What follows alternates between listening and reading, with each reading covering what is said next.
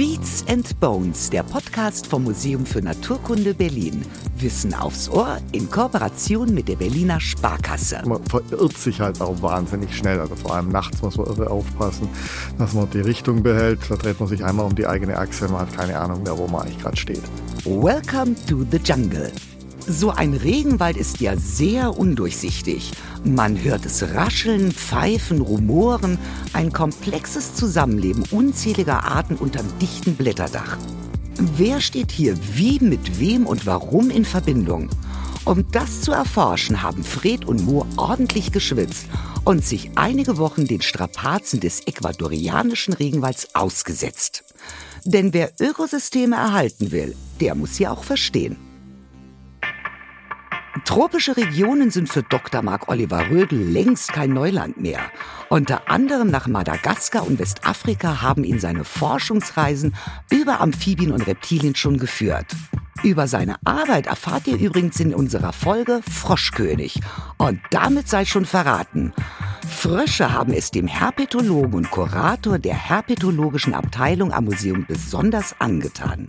Die Leidenschaft für Frösche teilt Mo mit Frederik Griesbaum, Biologe und Mitglied von Moos Arbeitsgruppe. Ihr kennt ihn vielleicht schon aus der Folge Fremd und Schön Mythos Schlangen. Fred ist einer der sehr hippen Forschenden am Museum, wie ich finde, und wer mich kennt, der weiß, dass ich viel Wert lege auf guten Stil. Frederik Salamanderschal ist neben seinen Frosch- und Schlangentattoos ein deutlicher Anzeiger für seine Leidenschaft. Die teilt er auch großzügig. Dem Museumspodcast Süßes oder Saurier hat er schon mehrfach Stimme und Expertise geliehen. Und dann macht er Führungen durch die Berliner Stadtnatur. Denn so mögen wir Naturwissenschaft ja. Hands-on, oder Lukas Klaschinski? Ja, hallo und willkommen zur mittlerweile 76. Folge Beats and Bones. Im Museum passiert so viel, dass wir mit den neuen Folgen kaum hinterherkommen und ich freue mich, wieder auf alte Bekannte zu treffen. Mo, Fred, willkommen zurück. Ihr beide wart ja schon mal hier, ne? Schön euch wieder dabei zu haben hier bei Beats and Bones. Ihr wart auch beide zusammen in Ecuador, ne? Arbeit oder Urlaub? Das klingt immer so nach Urlaub, aber es war auch Arbeit. Das war auf jeden Fall. Also für mich war es Arbeit, von Fred war es eher Urlaub. Aber ich habe mir zumindest Urlaub genommen dafür, aber ah, okay. es hat sich dann nicht wie ein klassischer Urlaub angefühlt. Mhm.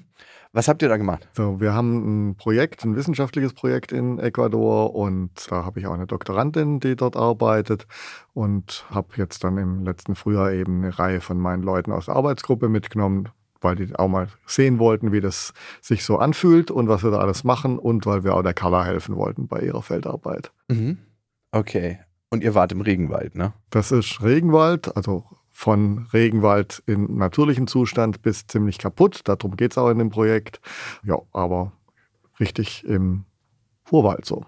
Und Fred, als du da angekommen bist, wie kann ich mir das so vorstellen? Dichtes Blätterdach, feucht, heiß, also ich war in Costa Rica, da habe ich, würde ich sagen, auch Regenwald gesehen. Wie würdet ihr das oder wie würdest du das beschreiben? Ja, ich denke, mit Costa Rica kann man es ganz gut vergleichen. Es ist sozusagen auch dieselbe Bioregion, mhm. also so Mittelamerika, nördliches Südamerika. Ja, es regnet sehr regelmäßig, es ist sehr feucht, sehr warm, aber es ist natürlich grandios, weil alles wunderschön saftig grün ist und die ganzen Bäume nicht nur grün sind, sondern auf den Bäumen dann nochmal andere Pflanzen wachsen und genau so epiphytische Aufsitzerpflanzen und das ja, ist einfach ein wunderschönes Habitat. Aber es ist auch sehr, sehr heiß und feucht, ne? Wie bereitet ihr euch auf so eine Reise vor? Also habt ihr da bestimmte Sachen, die ihr macht? Also körperlich und aber auch für die Forschungsreise als solches? Also so richtig, dass man ein Programm hätte, das man durchzieht, eigentlich nicht. Aber was ich allen erzähle, die dort mit hinwollen, ist, dass sie körperlich wirklich fit sein müssen. Also mhm. äh, wenn man lange nichts gemacht hat, ist eine ziemlich gute Idee, vielleicht vorher noch ein bisschen Sport zu treiben, mhm. weil äh, es ist eine unglaublich anstrengende Arbeit dort. Mhm. Das fängt damit an, dass viele Leute einfach diese Feuchtigkeit und Hitze nicht gut vertragen. Aber es ist einfach auch extrem körperlich anstrengend, weil wir in so einem hügeligen Gebiet sind. Das heißt, es geht halt die ganze Zeit berghoch, bergunter und das Ganze auf Wegen, wo man gern mal überknöcheltief im Schlamm permanent versinkt und das geht ganz schön auf die Kondition. Ja, stimme ich so zu. Also ich war auch vorher schon im Regenwald, deswegen ist es, war es jetzt nicht super überraschend für mich, wie es da aussah. Mhm. Aber ja, definitiv, das Gelände ist sehr, sehr wenig entspannt, sage ich mal. Zwar sehr schön, aber eben sehr anstrengend und da wir ja auch wirklich da nicht zum Spaß waren, sondern wirklich viele Aufgaben hatten sozusagen und ja auch wirklich was sehen wollten, deswegen eigentlich auch jede freie Minute sozusagen wirklich im Wald unterwegs waren, ja, geht das schon wirklich an die, an die Substanz. Ich glaube, wir haben auch alle wirklich einige Kilo abgenommen während der Zeit. Nicht jetzt in gefährlichem Maße, aber man merkt es schon. Ja, ja. Also ich futter extra immer da vorne ein bisschen mehr. Und bisher habe ich auf den immer so ungefähr einen Monat lang anhaltenden Aufenthalten mindestens fünf Kilo abgenommen. Wow. Und das, obwohl wir alles essen, was wir irgendwo kriegen. Ja, also man hat schon drei volle Mahlzeiten am Tag. Das ist mhm. jetzt nicht irgendwie zu wenig Nahrung dort, aber es ist einfach wirklich eine Dauerbelastung. Ja, also fährt man mit einem One-Pack hin und kommt mit einem Six-Pack zurück. Wie bewegt ihr euch denn da vor Ort? Ja, wahrscheinlich zu Fuß, aber ist das richtig so durchs Dickicht? Weil da gibt es ja keine Wege. Doch, es gibt Wege. Ja, es, okay. gibt, es gibt Wege. Das, also das, sind jetzt nicht die Wege, die man vielleicht hat, wenn man hier irgendwo im Gebirge den normalen Touristenpfade geht, mhm. sondern das sind halt irgendwelche Schlammpfade, die auch irgendwie von den Einheimischen mit Mulis oder sowas betreten werden, die angelegt wurden. Wir gehen natürlich ab und zu auf von den Wegen runter, dann geht es schon auch ein bisschen durchs Dickicht, aber letztendlich orientieren wir uns an den Wegen allein schon, um ein bisschen besser zurechtzukommen. Also man verirrt sich halt auch wahnsinnig schnell. Also vor allem nachts muss man irre aufpassen, dass man die Richtung behält. Da dreht man sich einmal um die eigene Achse und man hat keine Ahnung mehr, wo man eigentlich gerade steht. Ja, wie orientiert ihr euch denn da mit einem GPS-Tracker? GPS hat man natürlich dabei und dann haben wir vor allem, vor allem wenn wir nachts unterwegs sind, eigentlich immer einen einheimischen Parabiologen, Helfer dabei, der deutlich besser in der Orientierung ist, als wir das so sind. Genau, die kennen sich natürlich aus, weil die eben von dort sind, teilweise wirklich sehr lokal aus dem Dorf nebenan sozusagen mhm. und die kennen quasi wirklich jeden Trampelpfad in- und auswendig und mit denen kann man eigentlich nicht verloren gehen, aber zur Sicherheit hat man trotzdem. Äh, ist auch schon passiert. Ja. Also nicht so, dass man wirklich weg war, aber dass man so kurzfristig die Orientierung verlor. Genau, aber zur Sicherheit hat man natürlich auf jeden Fall ein GPS-Gerät dabei. Okay. Also wir brauchen das natürlich nicht nur zur Orientierung, sondern eben auch um Fundpunkte von bestimmten Sachen, die wir finden, aufzuzeichnen und solche Sachen. Mhm. Das war sowas, was ich auch auf Costa Rica gehört habe, wenn man Regenwald nah übernachtet hat. Das ist ja ganz anders, als wenn man bei uns hier im Wald ist, ne? Ja, vor allem hat man zu unterschiedlichen Tageszeiten halt komplett unterschiedlichen Sound. Also mhm. während tagsüber gibt es wirklich einen ganz krassen Bruch mit der Dämmerung, wo dann die Frösche anfangen, auch verschiedene Insekten dabei sind. Die Vögel sind natürlich dann weg. Ab und zu hört man irgendwelche Säugetiere noch dazwischen. Ganz beeindruckend sind natürlich die Brüllaffen, die es da überall im Wald gibt. Wobei die ja tagsüber sind. Die sind tagsüber ja. natürlich, mhm. genau, ja. Aber das ist sehr beeindruckend. Für uns manchmal auch ziemlich frustrierend, weil man hört oft Frösche, die irgendwo oben im, im Canopy in der Baumkrone sitzen und an die man nicht rankommt. Mhm. Und das nervt dann schon teilweise, wenn man genau weiß, da ist wieder eine Art und ich will die unbedingt sehen, aber man kriegt sie halt nicht, weil sie irgendwo oben in 10 oder 20 Meter Höhe sitzt. Ja, ihr habt jetzt schon einige Tierarten beschrieben, die typisch äh, sind für den Regenwald. Die Brüllaffen, Frösche, Insekten welche Tierarten gibt es da noch so? Weil es ist ja wahnsinnig divers dort, ne?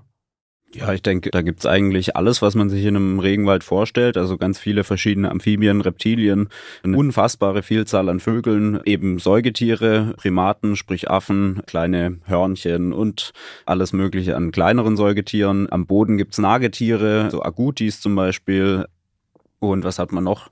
Tapire potenziell. Wissen wir nicht ganz genau, ob die auch da vorkommen, wo wir dann letztendlich waren, aber das wäre jetzt auch typischer Großsäuger, sage ich mal, im mhm. mittelamerikanischen Und Regenwald. Das meiste, was natürlich hat, sind ganz kleine Tiere, also Spinnentiere, Insekten und die in einer unglaublichen Formen- und Artenvielfalt. Wobei man sich jetzt nicht so vorstellen darf, dass man durch den Wald läuft und permanent irgendwas sieht. Also man kann durchaus auch mal so eine Stunde laufen. Klar, Ameisen sieht man oder sowas, aber da rennt einem jetzt jetzt nicht die ganze Zeit irgendwas Spektakuläres vorbei. Man hört die, man riecht die manchmal auch, aber dass man es wirklich sieht, man muss suchen. Mhm. Aber eigentlich sieht man sie nicht. Man muss wissen, wo man gucken muss. Ja, ihr seid ja anders geschult. Auf was achtet ihr, wenn ihr auf der Suche zum Beispiel nach Fröschen seid? Ihr habt ja sowas wie einen sechsten Sinn entwickelt, oder? Also man, man kriegt auch so ein Bild. Also ich habe extrem schlechte Augen und kann die trotzdem finden. Ich weiß nicht warum. Irgendwie geht es so mit dem Unterbewusstsein. man merkt, oh, hier war offensichtlich gerade ein Frosch. Ich muss mich nochmal umdrehen. Froschmaulwurf. Aber man muss im Prinzip mit allen Sinnen durch die Gegend mhm. gehen. Also ich stelle meine Augen immer so ein bisschen auf Weitwinkel und gucke, ob sich irgendwas bewegt. Dann muss man einfach hören. Man hört ganz oft einfach, wenn sich was im Laubstreu bewegt und kann dann gucken, ob da was ist. Und viele Sachen, also jetzt nicht gerade Frösche, aber Säugetiere, kriegt man vielleicht sogar als allererstes mit, weil man riecht und dann plötzlich merkt, da stinkt es irgendwie komisch, da muss irgendein Affe oder ein Raubtier oder sowas in der Gegend sein. Mhm. Genau, und letztendlich, was schon auch dazu zählt, glaube ich, ist, dass man das natürlich lernen kann. Also je mehr man sozusagen über ein Tier weiß oder über eine Tiergruppe, mhm. desto leichter fällt es dann auch, sage ich mal rein statistisch, dass man sie auch findet, weil man natürlich genau weiß, wo sitzen die potenziell. Wenn ich jetzt irgendwie nach einem ähm, baumbewohnenden Frosch suche, dann gucke ich natürlich nicht auf den Boden und also ganz vereinfacht gesagt. Also die Mikrohabitate, die dann letztendlich von den Tieren bewohnt werden, die kann man natürlich schon auch gezielt absuchen. Mhm. Und genau, ansonsten geht man einfach mit so einem scannenden Blick sozusagen durch die Landschaft und schaut sich sozusagen verschiedene Mikrohabitate an. Und natürlich macht auch die Erfahrung einfach was aus. Also je öfter man das natürlich macht, entwickelt man auch einfach dafür so ein bisschen ein Auge, dass man weiß, nach welchen Mustern sozusagen suche ich, nach welchen Konturen letztendlich von verschiedenen Tieren. Wenn jetzt so ein Frosch auf einem Blatt sitzt, dann hat das mhm. natürlich eine andere Kontur, als wenn er irgendwie auf einem Baumstamm sitzt oder so. Man merkt das auch, dass da eine ganz steile Lernkurve immer dabei ist, weil man tut sich in der Regel sehr schwer, bis man das erste Exemplar von einer Art gefunden hat. Und sobald man das mal gefunden hat, findet man plötzlich überall Tiere, weil dann hat man mhm. plötzlich, weiß man, wo man gucken muss. Ja, das ist wirklich was, was man sich eigentlich in jedem neuen Lebensraum und mit jeder neuen Art auch wieder aneignen muss. Habt ihr auch neue Arten entdeckt? Das ist immer relativ schwierig zu sagen, weil wir ganz oft im Regenwald direkt nicht wissen, ob das was Neues oder was schon Beschriebenes ist. Aber mhm. ja, da waren auch neue Arten dabei. In einem Fall könnte es eventuell eine neue Art sein, die wir sogar wieder freigelassen haben, weil wir im ersten Moment gedacht haben, dass es doch was Beschriebenes wäre. Aber da geht es jetzt nicht vorrangig in unserem mhm. Projekt drum. Das machen wir teilweise mit ecuadorianischen Kollegen, wenn wir neue Arten finden, dass wir die zusammen mit denen beschreiben. Aber in unserem Projekt geht es um ökologische Fragestellungen. Aber ja, natürlich, obwohl obwohl das ein relativ gut bekanntes Gebiet ist, finden wir permanent auch Arten, die entweder noch gar niemand vor uns gesehen hat oder die zumindest wissenschaftlich bisher unbeschrieben sind. Regenwald, da stellen sich auch viele vor, man muss besonders vorsichtig sein. Ist das so? Also müsst ihr aufpassen, wo ihr hinfasst, wo ihr hintretet, weil es Definitiv, ja. ja. giftige ja, also Tierarten gibt. Also das ist auch eine Spezialität, kann man sagen, in diesem Regenwald. Da gibt es Lanzenottern in einer extremen Häufigkeit. Die sind auch sehr giftig und durchaus auch zumindest einzelne Individuen aggressiv. Und die sind nicht einfach zu sehen, liegen super versteckt im Laubstreu. Und das ist absolut verboten, mit den Händen einfach im Laubstreu rumzusuchen. Wir nehmen immer irgendwelche Stücke Stöckchen oder Schlangenstöcke, mit denen wir dann im Laubstreu nach Tieren suchen. Das ist viel zu gefährlich, da mit der Hand einfach einzugehen. Ja, Genau, das, ich würde auch sagen, dass das so wahrscheinlich das Gefährlichste letztendlich ist, auch wenn es in dem Waldgebiet auch Pumas und Jaguare gibt, die ja jetzt so auf den ersten Blick vielleicht gefährlicher aussehen, aber mit denen hat man eigentlich wirklich gar nichts am Hut. Die meiden einen total. Und selbst wenn die einen sehen, was gut sein kann, dass die uns mal beobachtet haben, wir sehen die nie und die greifen auch nicht an. Also da gibt's auch ganz, ganz wenige Übergriffe überhaupt pro Jahr. Also die Schlangen, die da so versteckt in der Laubstreu liegen, sind definitiv gefährlicher. Und, und sonst noch gibt's gefährlicher sind eigentlich ganz andere Viecher, der ganze Kram, was irgendwelche Parasitosen überträgt. Genau, also und Insektenstiche ja, und so weiter. Das ist natürlich ein, ein größeres Problem. Und dann gibt es natürlich einfach viele unangenehme Sachen, also irgendwie Wespen, die einen irgendwie stechen, ohne dass man damit rechnet. Oder was es zum Beispiel auch relativ viele gibt, sind diese riesigen 24-Stunden-Ameisen heißen die, die so einen ganz, ganz furchtbaren Schmerz sozusagen auslösen, wenn die einen beißen, der angeblich bis zu 24 Stunden anhält. Und ja, die sieht man regelmäßig, ist zum Glück niemand gestochen worden. Ja, doch ein paar, also von uns nicht, aber einige von den Kolleginnen dort haben die tatsächlich schon Stiche abgekriegt. Und ich habe jetzt im Herbst war ich wieder dort, da war ein Kollege von der Uni Darmstadt dabei, der direkt vor mir gestochen wurde. Und wir brauchten so ein paar Minuten, um rauszukriegen, um was es eigentlich gerade ging. Der stand nur schreiend im Bach und hat versucht, seine Hand irgendwie zu kühlen. Und nach ein paar Stunden hat es immer noch scheiße wehtan. Oh, krass. Und da kleidet ihr euch wahrscheinlich entsprechend. Eine kurze Hose und ein T-Shirt ist da nicht so, ne? Kurze mhm. Hose ist eine ausgesprochene Scheißidee. Ja, okay. Festes Schuhwerk, längere Hose. Das ja. Schuhwerk sowieso nur Gummistiefel, weil allein durch den, den Schlamm kann man mit gar nichts anderem durch die Gegend laufen. Okay, und, und die Gummistiefel sind tatsächlich auch gerade bei den Schlangen natürlich nochmal eine Art Schutz. Da beißen sie nicht ohne weiteres durch. Und auch wahrscheinlich so, dass nichts von oben in die Gummistiefel fällt, da guckt man auch auf, ne? Idealerweise ja. Also wenn man gut sitzende Gummistiefel hat, ist da nicht so viel Platz mehr, aber ja. da habe ich jetzt persönlich nicht so drauf geachtet, ist mir aber auch nichts passiert. Okay. Ja, was da, was, morgens gucken, dass man die Gummistiefel ausschüttelt, dass genau, niemand drin sitzt. Genau. Was dagegen oft passiert, ist natürlich, dass dann auch oben in Gummistiefel das Wasser reinläuft, entweder weil man doch zu tief durch mhm. den Bach muss oder weil es einfach so doll regnet über Stunden, dass da sich dann einfach ein ja, das Wasser im Gummistiefel steht, aber letztendlich nasse Füße, ob man schwitzt oder ob es Regen ist, ist eigentlich egal. Okay. Hauptsache die Füße sind geschützt. Sehr gut. Das ist so vielleicht der unangenehme Part am Dschungel. Der angenehme Part ist ja, dass wahnsinnig viel Vegetation ist, dass es so ist, als ob jemand die Farben aufgedreht hat. Und wenn man dann wieder nach Deutschland kommt, wie ist es dann? Ist es so, als ob jemand die Sättigung aus dem Leben gezogen hat, als ob jemand wieder gesagt hat, okay, ab jetzt wieder Schwarz-Weiß-Fernsehen? Wie ist das für euch als Empfindung?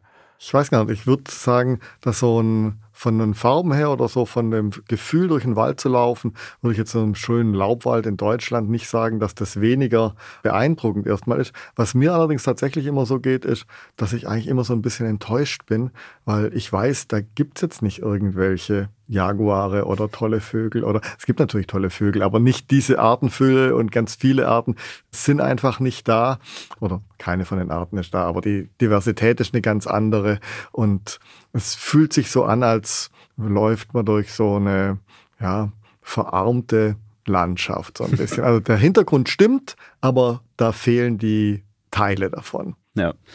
Ja, würde ich, glaube ich, so mitgehen.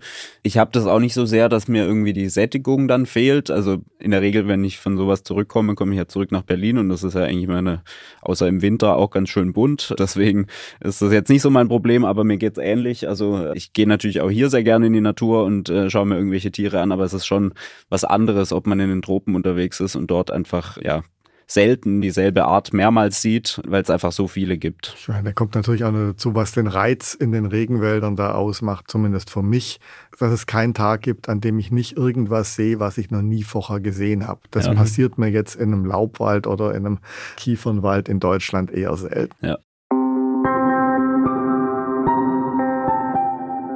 In puncto Artenvielfalt ist Ecuador schwer zu toppen. Es gehört zu den artenreichsten Ländern der Erde. Kleiner als Deutschland vereint es drei völlig unterschiedliche Ökoregionen. Neben den Regenwäldern wären da noch die Mangrovenwälder an der Küste. Sie sind die Kinderstube für viele Fischarten, die im dichten Wurzelgeflecht gut geschützt sind. Aber auch Krabben, Muscheln, Schlangen und Vögel wie Kormorane, Hornbärvögel, Fischadler, Rallenkraniche, Fregattvögel, Flamingos und Pelikane trummeln sich dort gerne. Überhaupt, die Vogelvielfalt ist beeindruckend. Und dann gibt es noch die Bergwälder der Anden. Auf den höchsten Berg in Ecuador, den Chimborazo, ist vor 250 Jahren Alexander von Humboldt hochgekraxelt, hat detailliert die Pflanzenarten in den verschiedenen Klimabereichen festgehalten. Der Chimborazo ist ein inaktiver Vulkan und 6400 Meter hoch. Eine Unterart der Ecuador-Andenkolibris lebt hier, der Oreotrochilus chimborazo. Oh, und nicht zu vergessen, die Galapagos-Inseln. Dort hat Charles Darwin vor fast 200 Jahren seine berühmten Finken entdeckt und die Evolutionstheorie angestoßen. Viele Tierarten leben nur dort. Kurzum, ein Schatz der Biodiversität, der erhalten und teilweise wiederhergestellt werden muss. Ich weiß nicht, ob wir ganz konkret drüber gesprochen haben am Anfang, aber was war denn der ganz konkrete Anlass eurer Reise? Ganz konkret haben wir da vor Ort ein Projekt, das von der Deutschen Forschungsgemeinschaft finanziert wurde. Reassembly nennt sich das. Mhm. Das ist eine Forschergruppe. Das heißt, da sind wir nicht allein, sondern sind insgesamt 15 deutsche und ecuadorianische Institutionen, hauptsächlich Unis, aber auch außeruniversitäre Institutionen, die dort zusammen forschen. Und die übergeordnete Forschungsfrage ist, inwieweit sich Regenwälder wieder herstellen, aber nicht nur herstellen in dem Sinne, dass sich die Artengemeinschaften wieder zurückentwickeln, sondern vor allem geht es darum, ob Arteninteraktionen sich wieder etablieren können mhm. und welche Arteninteraktionen sich wieder etablieren, in welchem Zeitraum und wenn es andere gibt, wie unterscheiden die sich von so einem ursprünglichen Ökosystem? Und wir dienen dann nur einen Teilaspekt in diesem ganzen großen Gefüge von Wissenschaftlern. Was braucht es dafür? Also was macht ihr da ganz genau? Wir haben Untersuchungsflächen angelegt, insgesamt über 60 Stück, mhm. die sich von einem Gradienten von aktiven Weiden, also wo auch die Kühe noch draufstehen, bis in primären Regenwald erstrecken, entlang von einem Regenerationsgradienten, der beinhaltet auch Kakaoplantagen, aktive und bereits wieder regenerierende und dann eben Sekundärwald von 10, 20, 30 Jahren Alter. Und da gucken wir uns an, welche Arten kommen da vor, wie interagieren die miteinander. Also bei uns ganz konkret im Projekt geht es darum, was Frösche fressen, also was für Beute haben die und wenn ein Frosch was ganz Spezifisches fressen muss, weil er zum Beispiel bestimmte Beutetiere braucht, um seine Hautgifte zu produzieren, hat der es schwieriger oder einfacher, sich wieder zu äh, etablieren, als eine Froschart, die alles Mögliche frisst, die also mhm. komplett unspezialisiert sind. Aber da geht es um spezialisierte und nicht spezialisierte Nahrungsnetzwerke. Mal so ganz praktisch gesehen, fremdes Land, andere Sprache. Fred, wie habt ihr euch da vor Ort verständigt? Könnt ihr beide Spanisch oder wie läuft das? Ich spreche kein Spanisch. Wir hatten aber mehrere Personen dabei sozusagen, die Spanisch sprechen. Die ja, Doktorandin, der wir geholfen haben, kommt ja selbst aus Ecuador. Das heißt, die spricht natürlich perfekt Spanisch. Und dann gibt's natürlich auch ja einfach Locals, die sozusagen auch ein bisschen Englisch sprechen. Die Sprache der Wissenschaft ist ja also immer dieses schlechte Englisch sozusagen, das alle irgendwie können, mhm. so dass man sich mit Händen und Füßen verständigen kann. Aber es ist auf jeden Fall insbesondere für die Kommunikation auch mit den Feldassistenten und sowas absolut wichtig, dass man Leute dabei hat, die auch wirklich Spanisch sprechen. Ja, wobei die Carla ist Ecuadorianerin, ging aber auf eine deutsche Schule. Das heißt, im schlimmsten ah. Fall können wir uns mit der auf Deutsch unterhalten. Und da es ganz viele Kolleginnen und Kollegen dort in dem Projekt gibt, hat es da immer jemand, der notfalls auch mal was übersetzen kann, wenn man es nicht hinkriegt. Ich spreche auch kein Spanisch. Ich verstehe es zwar ein bisschen, aber irgendwie sprechen kriege ich nicht hin. Aber mit unserem Feldassistenten, obwohl der jetzt definitiv kein Englisch kann, kann ich mich eigentlich mit Händen und Füßen ganz problemlos unterhalten. Und wir haben unsere eigene Sprache inzwischen entwickelt, mit der wir kommunizieren können. Die Sprache des Urwalds. Ihr seid ihr auf einem Gebiet, auf einem Stück Land unterwegs. Wem gehört das eigentlich? Die Wälder, in denen wir da unterwegs sind, gehören zwei ecuadorianischen Nichtregierungsorganisationen, Yocotoco und Tesoro Escondido, mhm. die Wälder aufgekauft haben nicht nur Wälder, sondern auch Flächen, die momentan noch keinen Wald haben, der wieder regenerieren soll und denen es explizit darum geht, von dem Chocó-Wald, bei dem es eben nur noch ganz, ganz wenig Flächen insgesamt in Ecuador gibt, möglichst viel zu erhalten und die Diversität möglichst äh, in dem Gebiet zu schützen. Und einer der GEO von Yokotoco, das ist wiederum ein deutscher Biologe, der irgendwann eben mal da in Ecuador bei dieser Organisation gelandet ist, der den Sprecher unserer Forschungsgruppe sehr gut noch von früher kennt mhm. und der war einfach daran interessiert, für das Management ihrer Reservate äh, das Ganze auf eine wissenschaftliche Grundlage zu setzen. Hm. Wie steht es denn um den Naturschutz in Ecuador? Wie wichtig sind solche privaten Initiativen? Die sind extremst wichtig. Es gibt natürlich eine ganze Reihe wunderbarer Nationalparks in Ecuador, aber gerade Yokotoco hat es geschafft, in allen Bioregionen in Ecuador private Reservate aufzubauen, in der sie auch einen enormen Prozentsatz der Diversität in Ecuador schon allein abdecken können. Da geht es nicht immer unbedingt darum, jetzt die aller, aller tollsten Flächen quasi zu schützen. Also Yokotoko in dem Gebiet, wo wir sind, kauft zum Beispiel teilweise auch Flächen auf, die auf den ersten Blick jetzt vielleicht gar nicht so viel hermachen, die aber strategisch sehr wichtig sind, weil man plötzlich verhindern kann, dass eine Gesellschaft, die da an dem Ernten von Bäumen Interesse hat, eine Straße durchlegen können, weil mhm. sie einfach nicht mehr durchkommen. Also da geht es nicht unbedingt darum, möglichst viel Fläche sich unter den Nagel zu reißen und zu schützen, sondern es geht auch darum, strategisch das Ganze so zu platzieren, dass man eine möglichst große Fläche aus der Nutzung raushält. Und aus der Nutzung meine ich jetzt aus der kommerziellen, großflächigen Nutzung.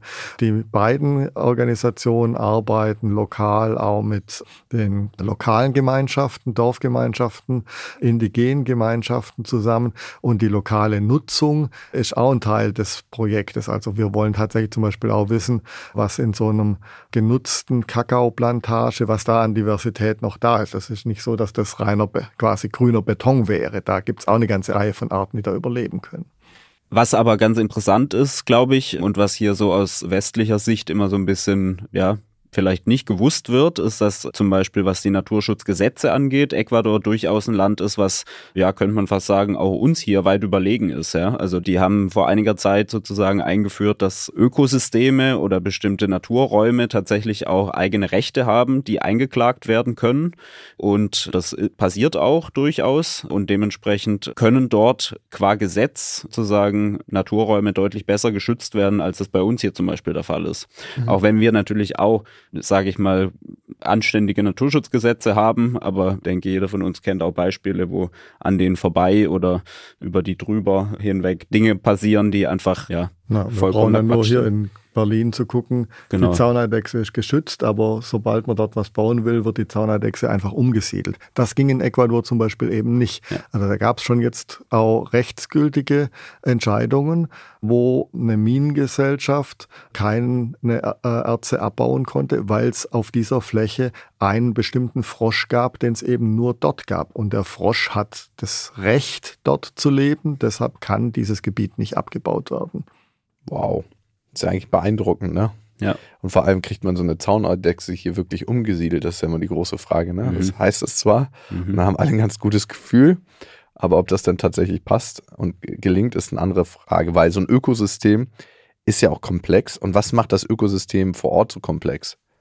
Ja, das ähm, hat ja Mo gerade schon angesprochen. Es ist nah am Äquator. Mhm. Äh, das heißt, man hat relativ konstante Sonneneinstrahlung. Es ist sehr warm. Es gibt sehr viel Regen. Und damit ist das Ökosystem einfach erstmal sehr, sehr produktiv. Das heißt, mhm. da wachsen sehr viele Pflanzen und so weiter, wovon dann wieder sehr viele Tiere leben können. Und die quasi das gesamte Ökosystem mit all seinen Nahrungsnetzen entspinnt sich da sozusagen. Und weil es eben so viele Akteure letztendlich in diesem Netz gibt, das macht es letztendlich eben so komplex. Also kann man sich ja vorstellen, einfach je mehr Menschen in einem Raum sind, die in irgendeiner Interaktion miteinander stehen, desto komplexer wird es zum Beispiel, sage ich mal, eine Diskussion zu führen oder irgendwie zu einem Kompromiss zu finden. Und so ähnlich ist es letztendlich auch im Regenwald. Je mehr Akteure, sprich Pflanzenarten, Tierarten, Pilzarten und so weiter miteinander interagieren, desto schwieriger wird es sozusagen, das Ganze zu verstehen, ja, weil man so viele Variablen hat in einem System, dass es sehr, sehr kompliziert ist. Und das ist eben auch nichts, was in Stein gemeißelt ist. Diese Interaktionen können sich ja auch verändern. Auch das ist ein Aspekt, der uns eben da jetzt ganz spezifisch interessiert. Und wir sind noch so weit davon entfernt, auch nur die ganzen Akteure alle zu kennen, ganz zu schweigen von dem, wie die miteinander interagieren mhm. und welche Flexibilität sie haben, anders zu interagieren, wenn die Umweltbedingungen verändern. Das ist aber natürlich die Grundlage, das zu verstehen, wenn es uns darum geht, solche Ökosysteme langfristig auch zu erhalten oder auch nachhaltig zu nutzen, weil wir müssen halt auch ehrlich sagen, wir können nicht einfach nur überall Gebiete schützen. Eine gewisse Nutzung müssen wir in vielen Flächen zulassen und dann müssen wir einfach auch verstehen, was dann passiert mit den Gemeinschaften, die sich dann verändern. Sind die dann noch so weit stabil, dass sie tatsächlich durchhalten oder stellt sich dann eine Gemeinschaft ein, die wir aus welchen Gründen auch immer gar nicht haben wollen. Ja. Und dieses Netz aus Akteuren in diesem Ökosystem, das ist ja komplex. Wo greift man da als Wissenschaftler ein, um das überhaupt zu verstehen und greifbar zu machen? In der Mitte, am Ende, gibt es ein Ende am Anfang?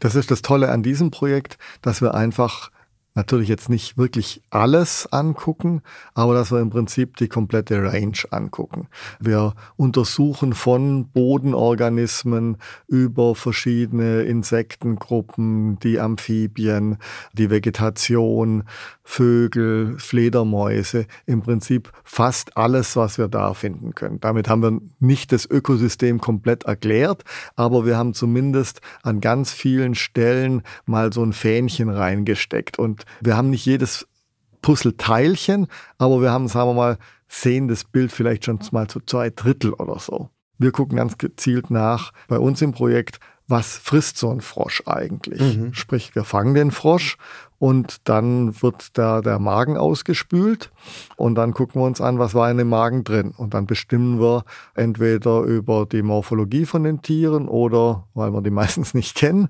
über molekulare Daten, was da eigentlich an Beute vorhanden war. Oder man guckt sich an, was an Pflanzen wird jetzt von bestimmten Nachtfaltern eigentlich bestäubt. Dann müssen die Nachtfalter eingefangen werden und man guckt sich an, welche Pollen sitzen da eigentlich auf denen drauf. Und das sind genau die Fragestellungen, die uns interessieren. Also wo spielt welche Art mit welcher anderen Art eine bestimmte Rolle? Da müssen die einzelnen Wissenschaftlerinnen einfach in Wald nach den Viechern, den Pflanzen gucken, die sammeln, fangen untersuchen, mhm. die Daten aufschreiben und dann in entsprechenden Statistikverfahren auswerten. Überlebt so ein Frosch das Magen auspumpen oder eher nicht? Genau deshalb machen wir das, weil der Frosch findet es natürlich scheiße. Aber diese Art von Untersuchung hat man früher, nicht nur bei Fröschen, sondern im Prinzip bei allen Tieren so gemacht, dass die halt getötet wurden und dann geguckt wurden, was da drin mhm. ist. Das wollen wir auf gar keinen Fall. Wir wollen natürlich, dass die Tiere weiterleben. Wir wollen das Ökosystem wir beeinflussen das natürlich mit unseren Untersuchungen, mhm. aber wir wollen es so gering wie möglich beeinflussen. Und so ein Frosch, der ist erstmal ein bisschen fertig, wenn er da durch die Prozedur ging. Jeder, der mal vielleicht im Krankenhaus war und den Magen ausgespült hat, wird das bestätigen können. Oder eine äh, Nacht zu viel getrunken und dann das äh, selber. Ja, vielleicht ist es mit hat. so einem Kater vergleichbar, aber die kommen dann in ein kleines Döschen, ein bisschen feuchtem Laub und da bleiben sie so lange drin, bis sie wieder fit sind und dann werden die genau an der Stelle wieder hingesetzt, wo wir sie gefangen haben. Also sonst sind die einfach erschöpft und werden als nächstes raps. Genau, also man kann die nicht sofort wieder hinsetzen, sonst freut sich der nächste Räuber drüber. Dann haben wir zwar auch ein Netzwerk, aber nicht das, was wir haben wollen. äh, aber wenn die so nach fünf Minuten wieder fit sind oder nach zehn, dann können sie halt wieder in den Wald. Okay. Kann man sagen, ihr arbeitet an der Ergründung eines Regenerationsmasterplans, so eine Art Drehbuch? Wir machen ja nicht die Regeneration, sondern wir beobachten, wie die Regeneration vor sich hm, geht. Okay. Und unterm Strich können wir dann so eine Organisation wie Yoko Toko halt zum Beispiel sagen, wenn ihr Kakaoplantagen habt und die die und jene Eigenschaften aufweisen, dann werdet ihr wahrscheinlich relativ schnell in 10, 20 Jahren diese Interaktion wieder da mhm. haben. Ja. Aber wir sind ja nicht diejenigen, die jetzt in dieses System reingehen und quasi Elemente reintun oder rausnehmen und gucken, was passiert. Also wir untersuchen entlang dieser Sequenz von unterschiedlichen Lebensräumen im Prinzip das Potenzial, indem wir die miteinander vergleichen. Wir unterstellen im Prinzip, was man nennt es Chronosequenzen. Wir gucken uns verschiedene Flächen an und gehen davon aus, wenn die alle unberührt wären, würden wir plus minus dasselbe drauf finden und mhm. die Arten würden da auch dasselbe machen. Das heißt, wir haben auf der einen Seite die primären Regenwälder, das ist im Prinzip so unsere Art Kontrollgruppe und dann haben wir die anderen Flächen, in denen eingegriffen wurden und gucken, wie unterscheiden sich die. Beziehungsweise, wenn sich so ein Wald eben jetzt oder so eine Kakaoplantage über 20, 30 Jahre, wenn die nicht mehr bewirtschaftet wurde, so langsam Richtung Wald zurückgeht, gucken wir uns an, inwieweit wo ähnelt die immer mehr dem ursprünglichen Status und wo sind noch die Unterschiede? Wie sich ein Regenwald regeneriert, kann also ganz vielfältig sein, je nach Potenzial, das die Fläche am Anfang bietet. Bis Forschende so in die Zukunft schauen können, also eine Art Regenwaldorakel spielen, ist es aber noch ein weiter Weg. Es werden noch einige Frösche ihre Mägen entleeren müssen. Von denen leben in Ecuador aber eine ganze Menge und die sind längst noch nicht alle erforscht. Gemessen an der Fläche hat Ecuador die größte Amphibienvielfalt der Welt. Allein 10% aller bekannten Amphibienarten sind hier zu finden. Die Froschvielfalt ist schier beeindruckend. Da gibt es Glasfrische, deren Unterseite durchsichtig ist, sodass das Herz, der Verdauungsapparat sowie die reifenden Eier von außen erkennbar sind. Oder die hier, die Orophaga pumillofrische. Sie werden nur so groß wie ein Daumennagel, aber ulala, giftig sind sie. Immerhin warnen sie einen farbenfroh vor. Knallrot mit blauen Ärmchen und Beinchen werden sie liebevoll auch Erdbeerfrischchen genannt. Sie gehören zur Familie der Pfeilgiftfrische und wie die auf Veränderungen in ihrem Lebensraum reagieren, das hat sich Doktorandin Carla Negra mal genauer angeschaut. Wir haben gerade über Magenentleerung bei Fröschen geredet und ihr begleitet ja Carla bei ihrer Doktorarbeit, oder? Um was geht es da genau? Da geht es um die Fragestellung, ob sich spezialisierte Netzwerke und nicht spezialisierte Netzwerke unterschiedlich schnell und unterschiedlich gut wiederherstellen lassen. Mhm. Und bei den Fröschen können wir im Prinzip zwei Arten von oder zwei Gruppen von Nahrungsspezialisten bzw. Generalisten unterscheiden. Das eine sind Arten, die fressen im Prinzip alles, was irgendwie in den Mund reinpasst. Zumindest ist das die Theorie, wird sich mhm. zeigen, ob das stimmt. Vielleicht stimmt es auch nicht. Und dann haben wir Arten, von denen wissen wir, dass sie ganz bestimmte Sachen essen müssen. Das sind vor allem die Pfeilgiftfrösche Frösche, die können ihre Pfeilgifte oder ihre Gifte in der Haut nicht selber herstellen. Das geht nicht. Sie müssen Beutetiere fressen, die Alkaloide produzieren. Dann können sie diese Bestandteile nehmen und in ihre Haut einbauen. Das heißt, wenn die ganz spezifische Milben hauptsächlich und Ameisen nicht zum Angebot haben, können sie auch ihre Hautgifte nicht produzieren. Und das hat natürlich Konsequenzen potenziell. Mhm. So ein Pfeilgiftfrosch verhält sich eigentlich von Frosch ziemlich dämlich.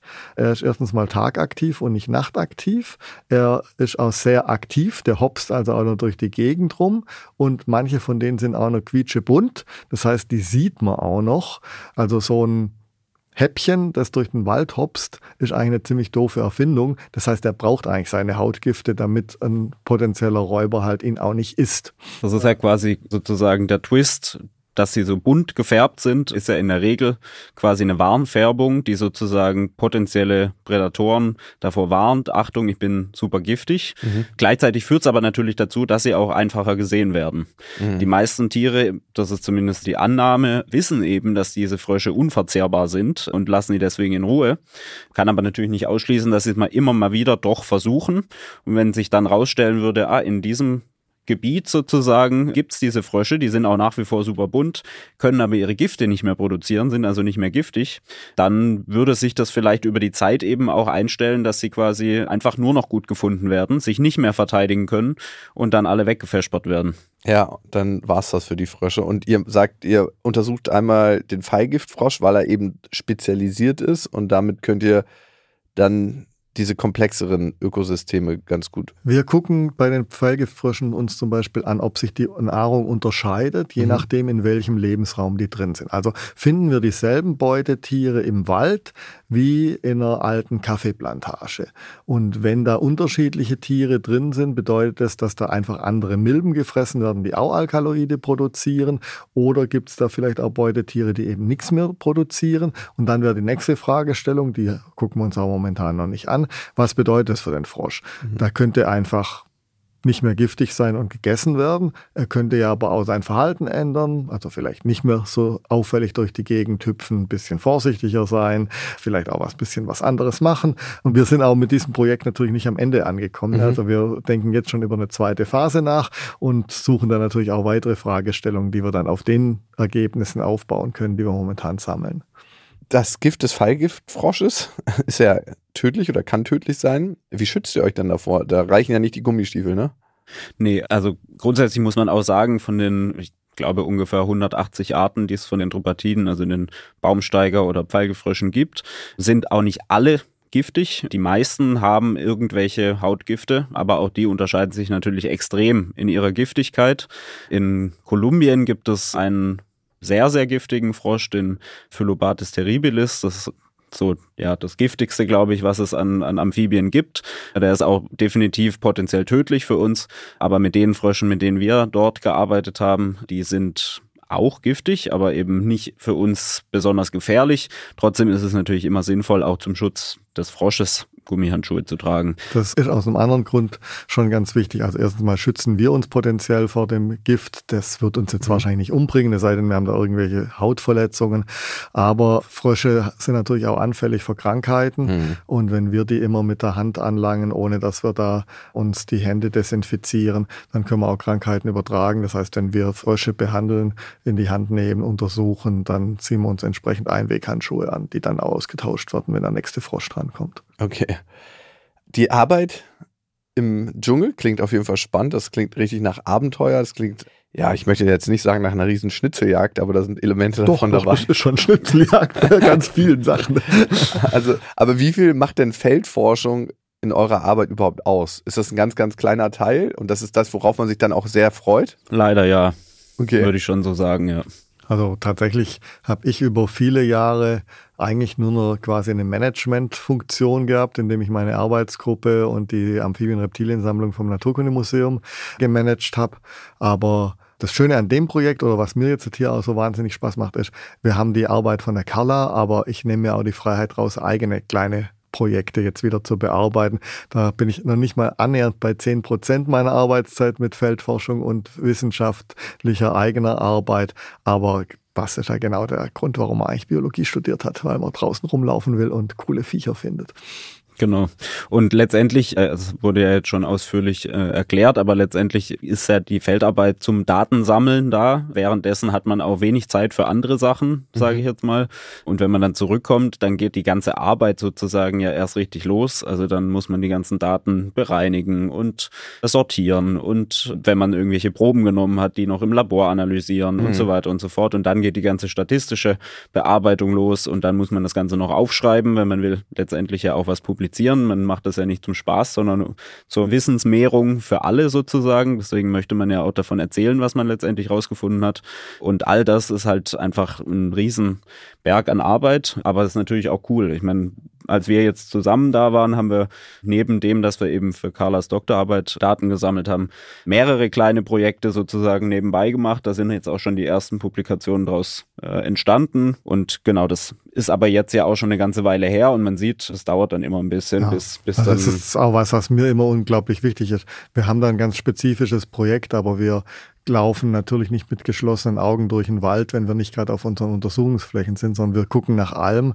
Aber bis man zu einer Publikation kommt, man kann so ungefähr sagen, vielleicht so ein Drittel der Zeit ist man im Feld, ein Drittel der Zeit wertet man aus und ein Drittel der Zeit braucht man zum Zusammenschreiben. Und das ist schon optimistisch gerechnet. Das ist sagen, eher ja. Auswertung und ja. Zusammenschreiben ja, braucht okay. ein bisschen mehr Zeit. Ja. ja, ich glaube, da finden sich viele wieder, die ihrer anderen Arbeit nachgehen. Das ein bestimmter Teil sehr, sehr angenehm ist und für den macht man das vielleicht. Und dann gibt es andere Sachen, das sind so Randerscheinungen, ja. die müssen einfach mitgemacht werden. Das dazu. würde ich auch gar nicht so sagen, dass dieses Auswerten und Zusammenschreiben, dass das unangenehm wäre. Mhm. Das tatsächlich ist das ja auch was Tolles. Ja, ich bin im Wald und muss dann teilweise muss man sich das ja auch durchaus so vorstellen, das ist jetzt nicht Abenteuer von Tag zu Tag, mhm. sondern wenn man so eine Arbeit macht wie die Carla, dann muss die halt jeden Tag stundenlang durch den Wald laufen, um irgendwo eine Fläche zu finden. Dann muss sie standardisiert diese Fläche absuchen, wieder standardisiert die Daten sammeln und das ist eine Routine, die man immer und immer wieder macht und da kommt jetzt nicht jedes Mal